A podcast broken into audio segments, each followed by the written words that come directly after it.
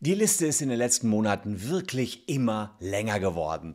Simon Unge, die Harrisons, Simon Desue, Sami Slimani, Taddle, die Koslowskis, Georgina Fleur und, und, und. Alle haben Deutschland verlassen. Und manche geben es ganz offen zu, es ist nicht nur das schöne Wetter auf Madeira, was sie lockt, sondern das Steuerparadies, was sie dort erwartet. Die YouTuber verdienen teilweise Millionen und müssten hier in Deutschland die Hälfte davon abgeben. Das sieht auf Madeira und anderen Orten nicht ganz so aus und sie überlegen sich, warum nicht einfach von da senden.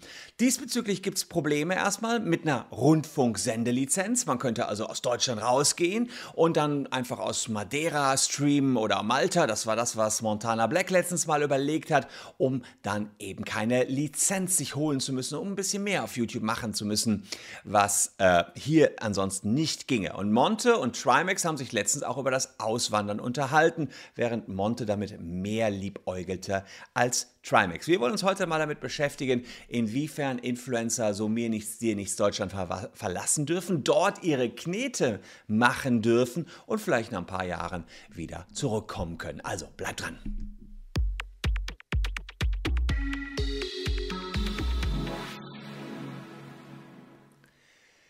Hallo, ich bin Christian Solmecke, Rechtsanwalt und Partner der Kölner Medienrechtskanzlei Wildeborger und Solmecke und lasst gern ein Abonnement für diesen Kanal da, wenn euch rechtliche Themen interessieren. Es gab letztens einen Beitrag in der ZDF-Sendung von Jan Böhmermann zu den Dubai-Influencern und da ging es auch darum, wie die auswandern, um hier Steuern zu sparen. Meine Meinung dazu ist klar, wer in Deutschland mit den Deutschen Geschäft macht, sollte dann auch die Steuern hier abgeben. Das habe ich schon immer ehrlicherweise so gesehen. Aber nicht nur Böhmermann und Co. kritisieren die Steuerflucht von den Promis, sogar aus den eigenen Reihen gibt es Kritik, äh, wenn die Auswanderer Steuerfreiheiten anstreben. Dagi B, die hat immerhin auch über 6 Millionen Follower, antwortete auf die Frage, ob sie nach Madeira ziehen würde, dass sie ihre Familie und ihre Heimat nicht wegen des Geldes verlassen würde und lieber den Höchststeuersatz hier zahlt. Den zahlt sie dann ganz offenbar aktuell.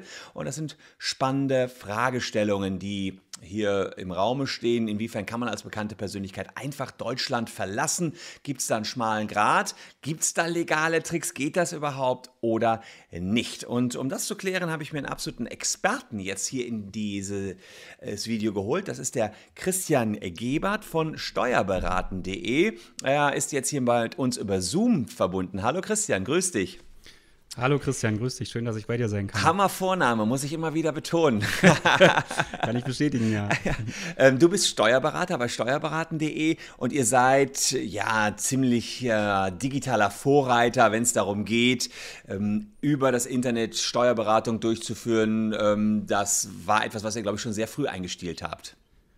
Genau, wir waren hier die ersten auf dem Markt mit der ersten Online-Kanzlei, die deutschlandweit dann ortsunabhängig Mandanten beraten haben und dementsprechend haben wir natürlich auch viele äh, Unternehmer bei uns, die wir betreuen, die digital ihr Geld verdienen. Und da ist natürlich das Thema Auswandern, Wegzug, äh, vielleicht das, weil man ja nicht viele Sachmittel braucht, um dann die Einnahmen zu erzielen und das natürlich auch gut vom Ausland machen kann, ist natürlich dann immer wieder ein Thema. Also das kann ich dir eins, kann ich dir sagen. Ich selbst habe ein Ferienhäuschen in Holland und ich kann meine YouTube-Videos, das mache ich, wenn wir da in Sommerferien sind, produziere ich YouTube-Videos da auch. Mit das, mein ganzes Studio ähm, liegt in so einer, habe ich in so einer kleinen Tasche. Dann fahre ich nach Holland, da haben wir noch so ein Gästezimmer, wenn wir keine Gäste haben, baue ich da ein YouTube-Studio raus und dann produziere ich aus Holland. Wird mir nichts bringen, ja. ist jetzt nicht gerade das große Steuerparadies Holland, aber so, das wäre also auch wieder schlecht. Aber äh, sagen wir mal, Simon Unge ist zum Beispiel einer der berühmtesten YouTuber, die ausgewandert sind. Der lebt auf Madeira. Ich glaube, dass Madeira einen geringeren Steuersatz hat als Deutschland.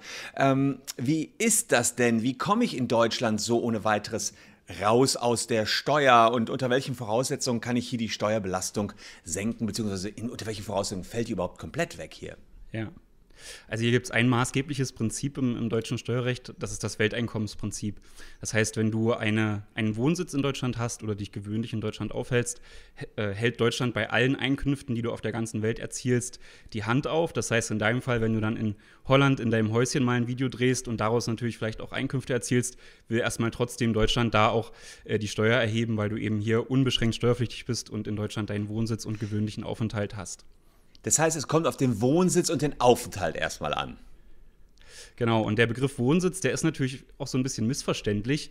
Man könnte natürlich denken, man geht zum Einwohnermeldeamt und meldet den Wohnsitz ab. Ja. Und äh, damit hätte sich das dann. Das ist aber leider nicht so.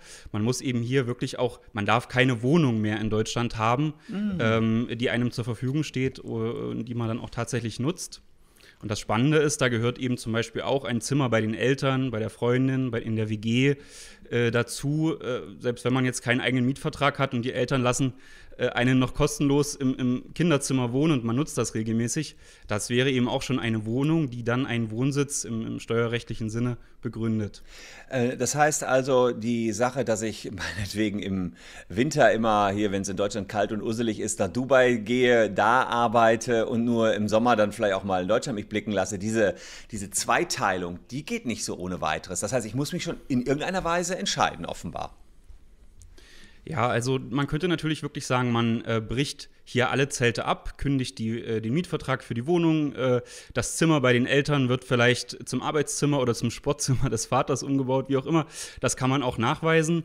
Ähm, dann hätte man diesen Anknüpfungspunkt Wohnung erstmal nicht. Das wäre dann schon mal gut. Es gibt dann noch so ein zweites Kriterium, das ist der gewöhnliche Aufenthalt. Hier kann man eigentlich sagen, ähm, das ist in der Regel, wenn man länger als sechs Monate in Deutschland zusammenhängend ist. Da geht es nicht drum in einem Jahr, sondern halt äh, kann jetzt auch von November bis April sein zum Beispiel. Wenn diese sechs Monate überschritten sind, wäre das das zweite Kriterium, was schädlich ist, äh, wo man dann auch unter diese unbeschränkte Steuerpflicht fällt. Also wir haben die Wohnung und den gewöhnlichen Aufenthalt von mehr als sechs Monaten. Okay, ähm, wenn ich mir da so die großen YouTuber angucke, bleiben wir einfach mal dabei, weil wir ihn da, weil, weil er mir so prominent ist, weil er auf Madeira lebt. Simon Unge, der hat da sein Haus, äh, der sendet da täglich. Ich glaube auch nicht, dass der da zu oft wegkommt. Es ist eher so, dass die YouTuber, die mit ihm was zusammen machen, ihn auf Madeira besuchen, weil es natürlich auch schön warm ist.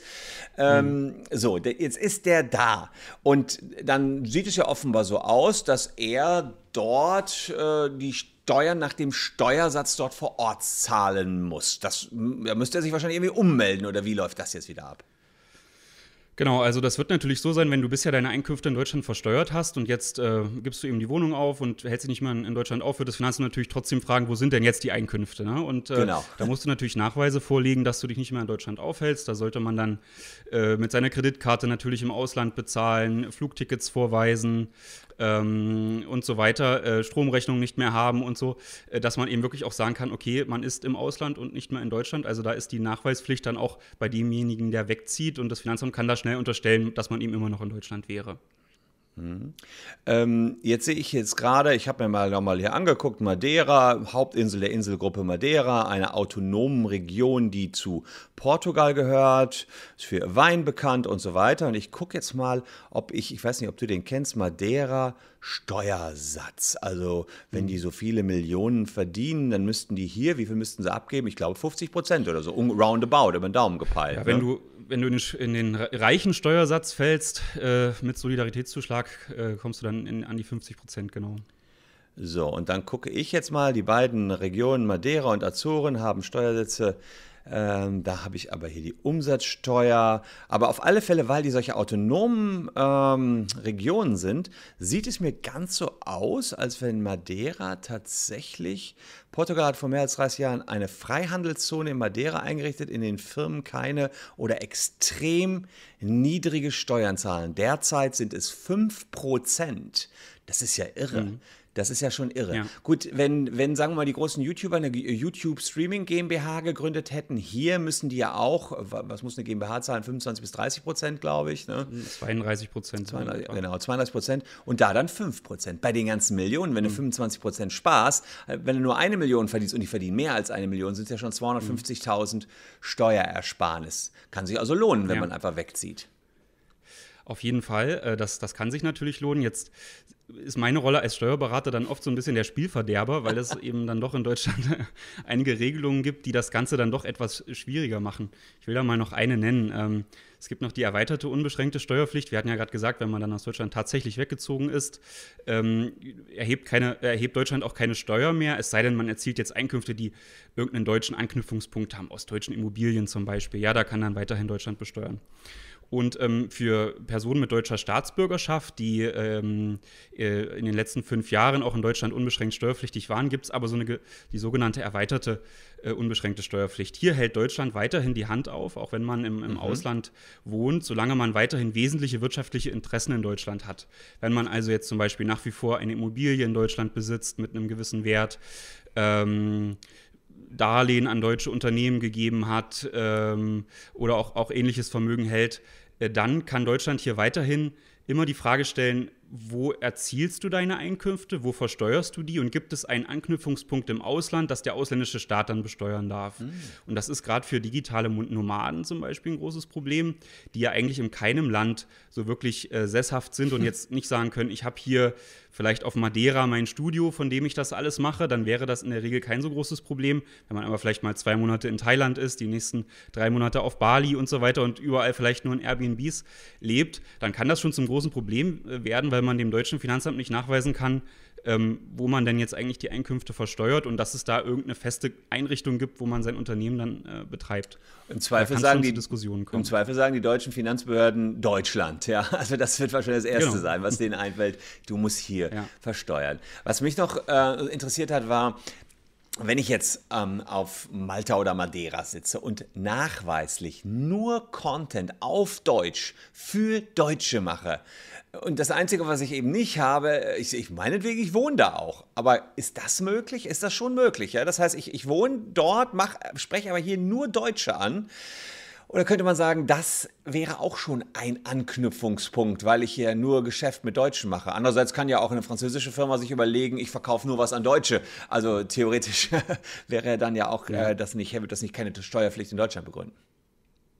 Also wenn die Tätigkeit jetzt im Ausland ausgeübt wird, und man in, im Ausland dann, das nennt sich Betriebsstätte, das ist eigentlich klassischerweise so ein Produktionsstandort oder so, ne? so, so ist das gedacht, aber kann man natürlich auch übertragen jetzt auf die äh, YouTuber, die haben ja dann auch ihr Studio, irgendwo einen Raum, wo die das regelmäßig machen, äh, da vielleicht wenigstens den Schnitt machen, ein Arbeitszimmer oder so, das könnte dann schon reichen, um als Betriebsstätte zu gelten. Und dann kann man sagen, nee, also Deutschland darf hier nichts mehr von haben, weil das ist hier im Ausland mein, mein Ort, wo ich, die, wo ich tätig werde. Und auch wenn ich deutsche Kunden habe, das ist dann erstmal nicht so entscheidend. Okay, ähm, dann vielleicht noch eine interessante Sache, die ich spannend fand, wenn die jetzt zwei, drei Jahre dort waren. Also das ist ja auch eine zeitlich begrenzte äh, Angelegenheit manchmal, wenn man eben als Streamer unterwegs ist. Man, man ist, hat vielleicht fünf, sechs erfolgreiche Jahre, hat dann da vielleicht 20, 30 Millionen Euro verdient, musste kaum Steuern zahlen, hatte da seine Company auf Madeira, Malta oder wo auch immer die gerade sitzen und sagt sich dann, naja, die Sonne, die, die mir jeden Tag so auf den Dates brutzelt, äh, interessiert mich jetzt doch nicht mehr so. Ich will wieder unsere schönen, tollen vier Jahreszeiten mit einem richtig knackigen Winter, mit einem Frühjahr und Herbst und Sommer. Zieh dann zurück nach Deutschland. Kriege ich das Geld dann ohne weiteres dann einfach nach Deutschland wieder geschiftet oder wie, wie ist damit damit umzugehen? Ja, man muss natürlich darauf achten, das ist sicherlich auch noch was, worauf wir kurz eingehen sollten. Viele Staaten mögen das natürlich nicht, wenn man wegzieht und dann auch die bisher aufgebauten Werte, auf die kann ja der, der, der Staat dann nicht mehr zugreifen, der kann die nicht mehr besteuern. Und da erhebt zum Beispiel Deutschland auch eine Wegzugssteuer, da sollten wir gleich nochmal drüber sprechen. Und das kann natürlich auch sein, dass das andere Staaten genauso machen. Ich weiß zum Beispiel, dass Österreich das macht, bin mir jetzt nicht sicher, ob das Madeira macht, aber da sollte man natürlich schauen, äh, äh, möglicherweise ist das so, wenn die Steuersätze niedrig sind, wenn man dann wieder dort verschwindet, dass der Staat auch sagt, okay, auf die jetzt geschaffenen Werte möchte ich eine Steuer erheben. Und die können ja auch, sagtest du ja anfangs bei YouTubern, sehr beträchtlich und hoch sein. Heißt das, ist der Wegzug aus Deutschland ähm, nach Madeira beispielsweise oder der Rückzug von Madeira nach Deutschland? Also ich kann es dir für Deutschland sagen, ja. da ist der Wegzug auch äh, höchst problematisch. Das kann zu einer sehr hohen einmaligen Steuerbelastung führen. Da gibt es zwei Varianten. Die eine wäre, wenn man eine GmbH besitzt und zu mehr als ein Prozent an der beteiligt ist, mhm. ähm, dann muss man so tun, als hätte man diese GmbH verkauft zum Marktwert und der kann natürlich sehr hoch sein. Und mhm. auch wenn man selbst gar kein Geld kriegt, äh, weil man die Anteile gar nicht verkauft hat, muss man eben so tun und sich steuerlich so behandeln lassen, als hätte man die verkauft und muss dann eben äh, einen hohen Wert versteuern. Und genauso kann das aber auch Einzelunternehmer oder Personengesellschaften betreffen. So YouTuber sind ja meistens äh, noch Einzelunternehmer.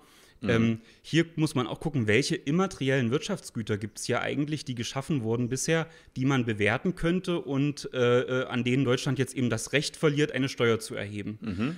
Und da muss man sagen, das ist in der Praxis jetzt bei den Finanzämtern, die, die steigen natürlich gerade auch bei den Geschäftsmodellen oftmals gar nicht so durch. Aber ich würde schon sagen, dass auch so ein YouTuber viele immaterielle Wirtschaftsgüter aufgebaut hat. Vielleicht äh, Newsletter mit vielen Affiliate-Links, ähm, der Kanal als solches, ja, der, der Fanbase mit Millionen welche, Followern, ne? Richtig, Fanbase, ja, genau. Ja. Ich meine, das kannst du dann besser beantworten, ob man die überhaupt verkaufen kann, ja, so, so ein YouTube-Kanal. Aber wenn ich dich jetzt fragen würde, ob ich deinen YouTube-Kanal kaufen kann, dann müsste ich sicherlich einiges auf den Tisch legen, ja. Und, äh, und das wäre dann eigentlich beim Wegzug auch einmal fiktiv zu besteuern. Ja, also äh, äh zum Beispiel wenn wir uns mal Monte angucken, Montana Black, der hat natürlich einen Megakanal sich aufgebaut, hier in Deutschland, hat da auch Werte geschaffen und hat da, ja, weiß ich nicht, Studio-Equipment, das würde der vermutlich, wenn er nach Malta zieht, alles mitnehmen. Da werden, sag mal, was von dem, was an ja, Material da ist, einige hunderttausend Euro, tippe ich mal da sein. Aber das Hauptasset ist natürlich sein Kanal, seine Marke. Und verrückt ist natürlich, diese Marke, die er hier in Deutschland aufgebaut hat, die ist er ja selber mit Merchandising und und und. Die nimmt er plötzlich mit in ein anderes Land. Und ja, das würde nach deiner äh, Ansicht möglicherweise diese Wegzugssteuer begründen. Und das wäre natürlich dramatisch für die. Ja, genau. Also da gibt es natürlich auch äh, in, in, der steuerlichen Fachliteratur verschiedene Meinungen. Mhm. Äh, wie weit kann man dieses immaterielle Recht jetzt eigentlich sehen? Aber sobald es irgendwie greifbar ist, wenn, wenn vielleicht eine Marke geschaffen wurde, wenn man vielleicht noch einen Online-Shop aufgebaut hat mit Produkten, äh, dann ist es, oder auch einen Kundenstamm hat zu Unternehmen, die einen regelmäßig sponsern und so, äh, dann ist das aus meiner Sicht doch schon so greifbar, dass man sagen kann, das kann man bewerten und, und äh, dementsprechend muss man das dann auch besteuern. In der Praxis ist es natürlich oft so, muss ich sagen, dass, dass, äh, Finanzamt im Zweifel da auch die Beweislast trägt, äh, diese Werte irgendwie festzulegen. Und deswegen ist das oft immer noch so eine gewisse Grauzone, aber das kann natürlich echt teuer werden, wenn man da auf einen äh, ja, fuchsigen Finanzbeamten stößt, der das dann genau unter die Lupe nimmt. Also das sollte man vorher auf jeden Fall prüfen, finde ich. Ja, absolut. Und äh, vielleicht noch deine persönliche Meinung, ist das sinnvoll, ist das nicht sinnvoll oder würdest du eher sagen, Leute, ihr, äh, aber es ist wahrscheinlich für dich als Steuerberater schwierig äh, zu sagen, hier, ihr macht in Deutschland das Geschäft, ihr macht mit Deutschen das Geschäft, dann versteuert es gefälligst auch hier, gebt es dem deutschen Staat. Wer mit deutschem Geschäft macht, soll das Geld bitte schön auch hier lassen. Kann man das so sagen oder sagst du als Steuerberater, nö, wenn man optimieren kann, soll man optimieren? Nee, also ganz und gar nicht. Gerade wenn man jetzt nochmal sieht, was da vielleicht nach der Bundestagswahl nochmal für Steuererhöhungsfantasien so im Raum sind, ist das natürlich äh, ein echt gutes Mittel, da sich vielleicht äh, der Sache zu entziehen und, und eine sinnvolle Überlegung. Man muss es halt richtig angehen und darf die Risiken nicht außer Acht lassen, sollte das auf jeden Fall gut prüfen. Ähm, man hört auch immer mal, dass dann Unternehmer einfach mal schnell eine, eine Limited in Hongkong gründen oder so, äh, ohne jetzt eben aus Deutschland wegzuziehen. Das macht wiederum in der Regel nicht so viel Sinn, weil eben auch so eine, so eine Gesellschaft aus dem Ausland in Deutschland steuerpflichtig wird, wenn der Geschäftsführer oder die Geschäftsführungstätigkeiten hier in Deutschland erfüllt werden oder äh, jetzt es im Ausland eigentlich gar keine Betriebsstätte, also kein, keine Räumlichkeiten oder ähnliches gibt.